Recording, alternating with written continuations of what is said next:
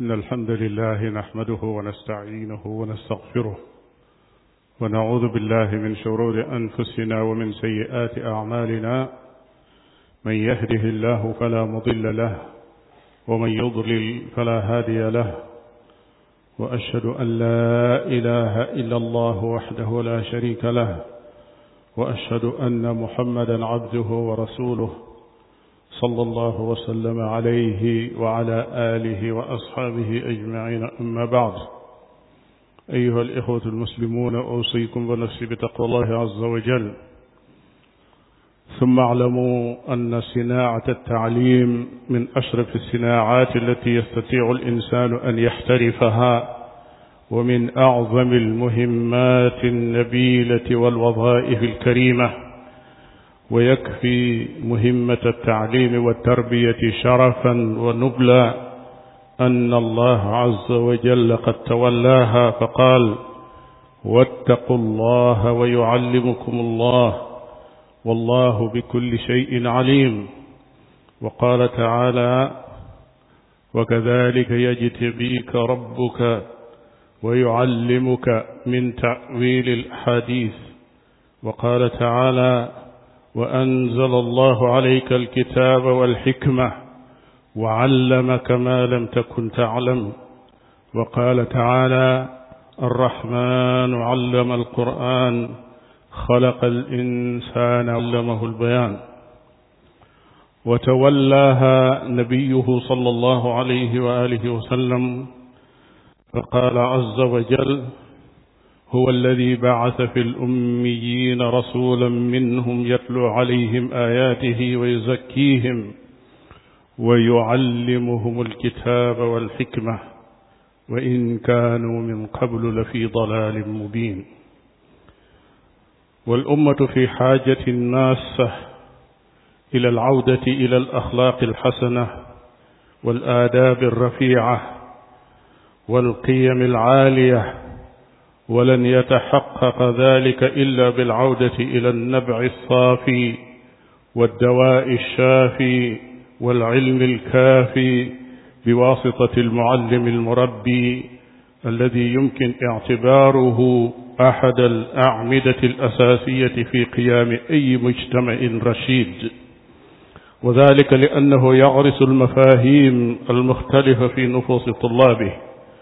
فهو من سهر على تعليم الإمام والواعظ والمحدث والفقيه والمؤرخ والطبيب والمهندس والطيار والوزير والرئيس.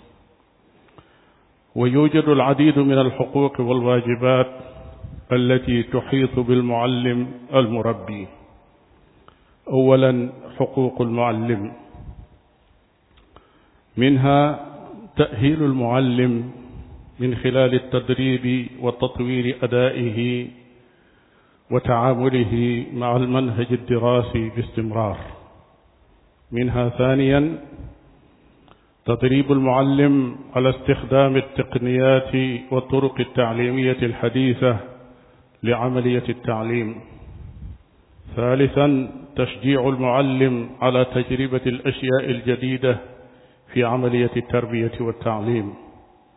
رابعا الاهتمام بالمعلم وتقديم الرعاية له وتقديم راتب مجز يحول بينه وبين الاكتساب الجانبي. خامسا توثيق إنجازات المعلم وإبداعاته وعرضها على الآخرين. سادسا تحديد القوانين والأعراف. بشكل دقيق حتى يستطيع المعلم تحديد حقوقه وواجباته. سابعا احترام قيمة المعلم وعدم التقليل من شأنه أمام الطلبة وأمام المجتمع. ثامنا توفير بيئة مناسبة للتعليم حتى يستطيع المعلم أن يعلم بكل سهولة وأريحية. تاسعا الاهتمام بمشكلات المعلم والسعي لمعالجتها دون تلكؤ ولا تأخير. عاشرا تقديم الحوافز والجوائز للمعلم عند العمل بكفاءة ونشاط وذلك لتنمية مواهبه ورفع روحه المعنوية. حادي عشر منح المعلم الأمان الوظيفي بالإضافة إلى الشعور بالرضا والسعادة عن عمله. ثاني عشر زيادة وعي الطلاب على أهمية المعلم في مجتمعه. ثالثا ثانيا واجبات المعلم. منها تصحيح النية وتقديم الاحتساب على الاكتساب. ثانيا تجنب الأمور المخلة بشرف المهنة. ثالثا معاملة الطلاب بشكل حضاري وتجنب العنف والتوبيخ.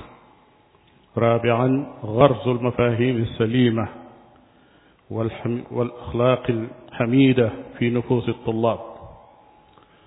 خامسا الإنصات إلى مشكلات الطلاب الخاصة والمساعدة على حلها.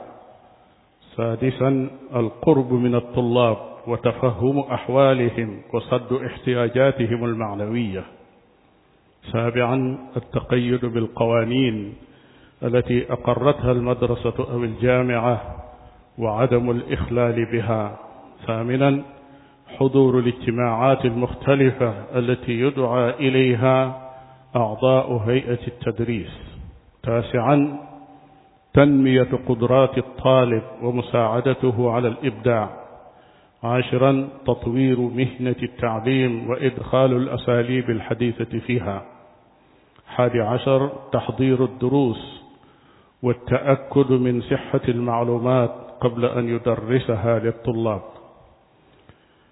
ثاني عشر التحدث مع الطلاب بأسلوب متحضر والابتعاد عن السب والشتم ونحو ذلك.